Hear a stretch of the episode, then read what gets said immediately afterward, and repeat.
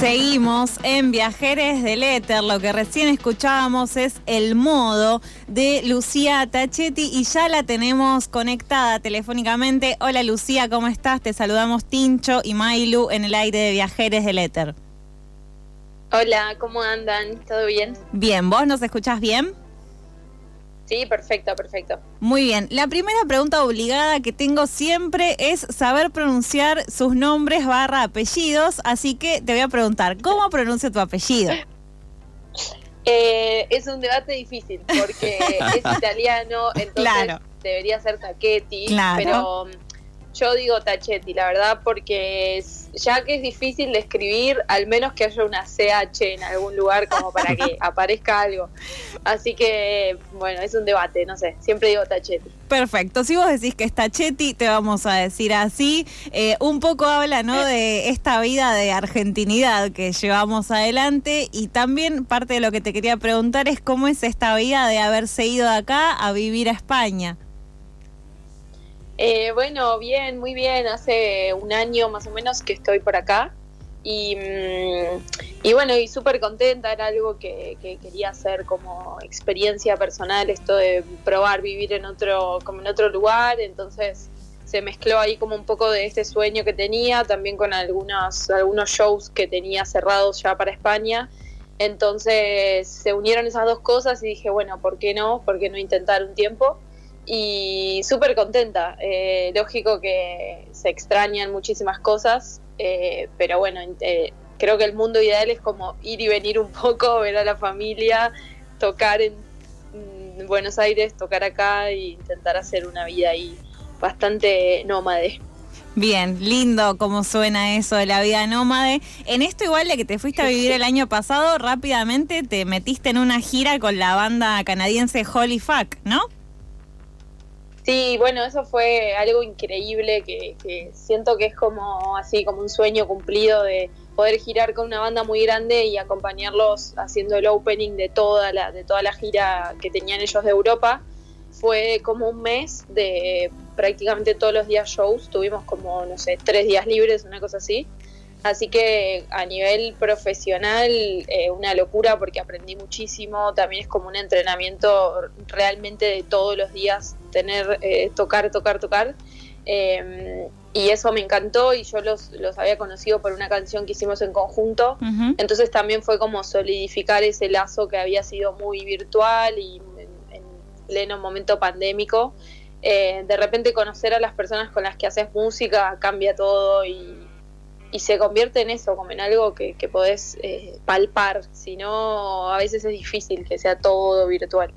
Sí, sin dudas. Lo, lo, bueno igual está en esto que decías, ¿no? De a pesar de no conocerse o no conocer a, este, estos otros y otras músicas con los que uno se pone a tocar, pudiste igual hacer una mega mil canción que es Lost Cool con ellos eh, y después te fuiste de gira, digo, como esto, más allá de las distancias que creó obviamente la pandemia, igual este mundo virtual también nos acercó un montón a otros.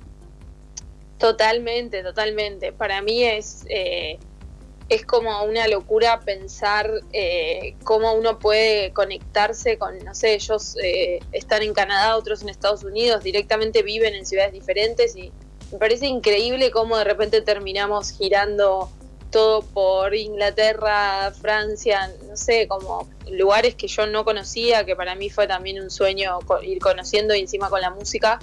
Eh, y tal cual lo que decís, creo que somos muy afortunados también de vivir en este momento que, que podés comunicarte de manera inmediata con todo el mundo. Y, nada, y con ellos me pasó eso y, nada, son lo más. Encima me, hice como muy amiga, entonces fue hermosa la experiencia. Qué bueno escuchar eso. Contanos un poco del modo que escuchábamos la canción completa recién. Es eh, una nueva era, si se quiere, en tu música, en términos de que ahora además de la, artista en sí misma, sos la productora.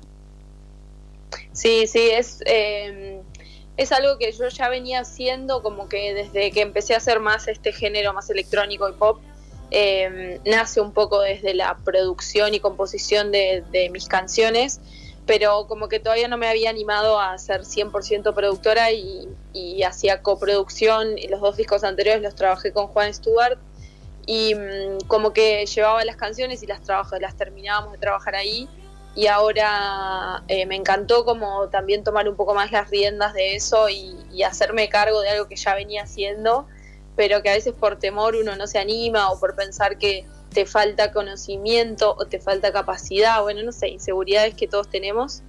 Em, pero sentí que, que, estas canciones tenían que salir así tal cual como me las imaginé.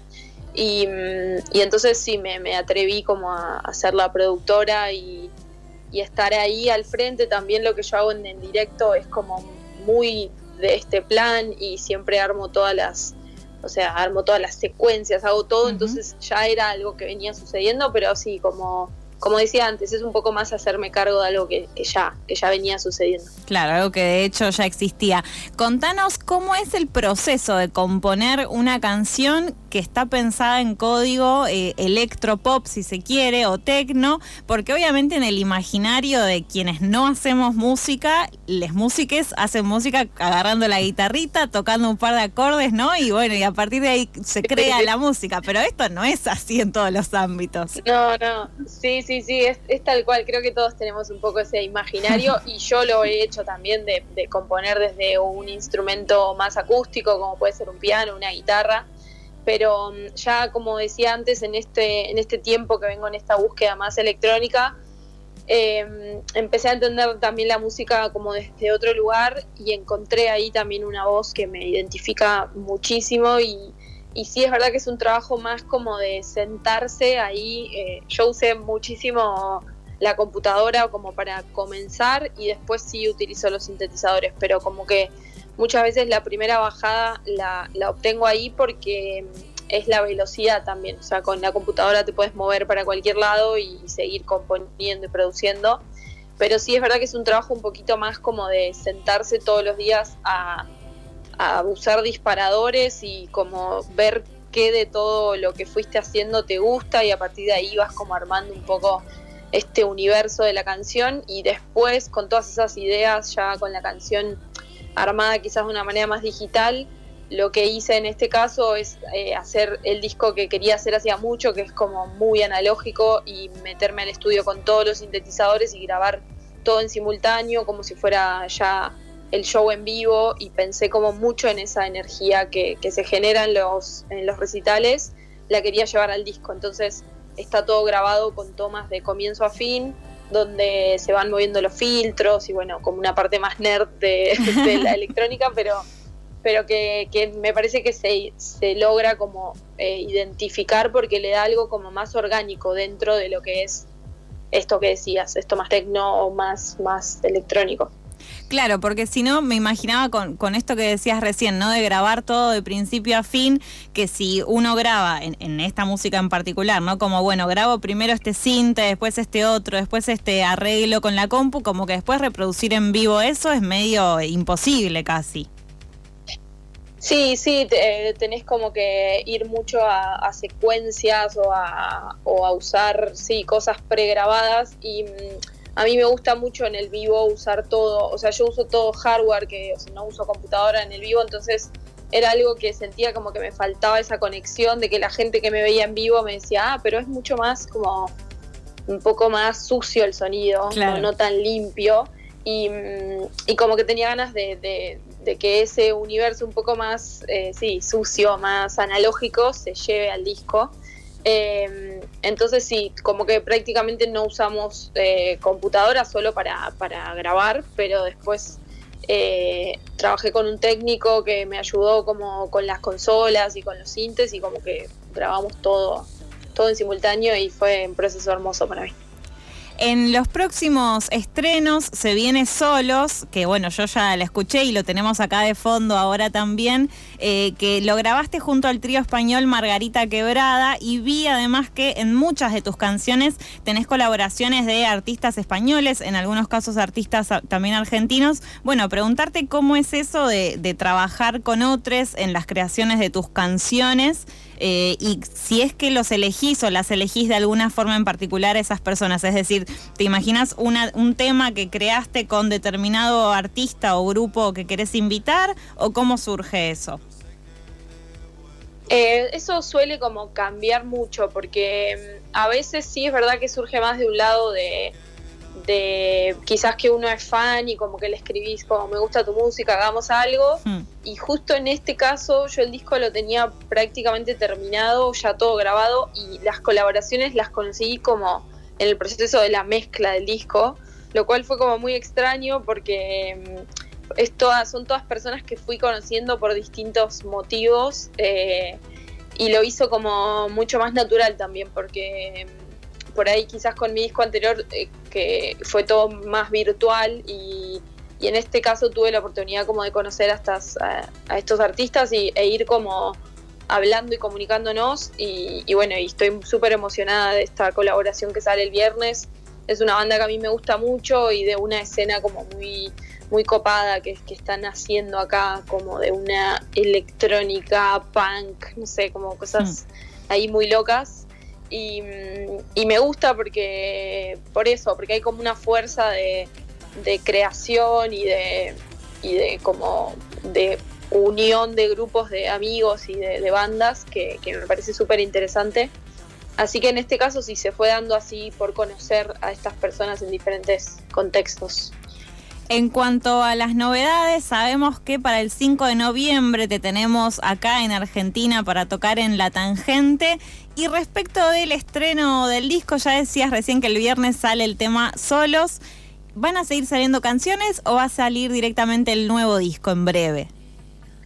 Eh, no, vamos a seguir con, lanzamientos durante este año, eh, idealmente así cada mes, mes y medio para que ya vayan conociendo como todo este mundo que hay alrededor, también para darle espacio a cada una de las canciones.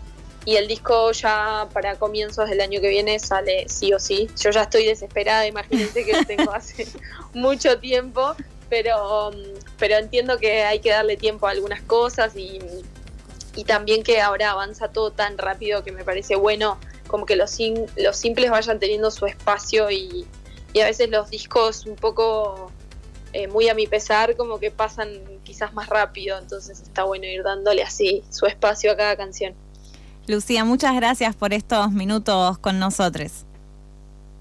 No, por favor, gracias a ustedes y bueno, espero vernos ahí el 5 de noviembre en La Tangente y muchísimas gracias de nuevo. Un abrazo grande. Una cosa muy importante que no te pregunté, perdón, eh, ¿a dónde te pueden seguir nuestros amigos que están escuchando? Eh, me pueden seguir en todos lados como eh, lu.tachetti con doble C, H, T, I. Em, ahí van a encontrar videoclips en YouTube, toda la música en Spotify, en Amazon, en Apple, bueno, en, todos lados. Hmm. Eh, así que ahí en, general en, en, Twitter e Instagram estoy ahí siempre poniendo las fechas y como donde lo tengo más actualizado. Así que eso, síganme por ahí y, y nos vemos. Nos vemos en noviembre, te mandamos un abrazo grande. Muchísimas gracias, igualmente para ustedes, que estén muy bien.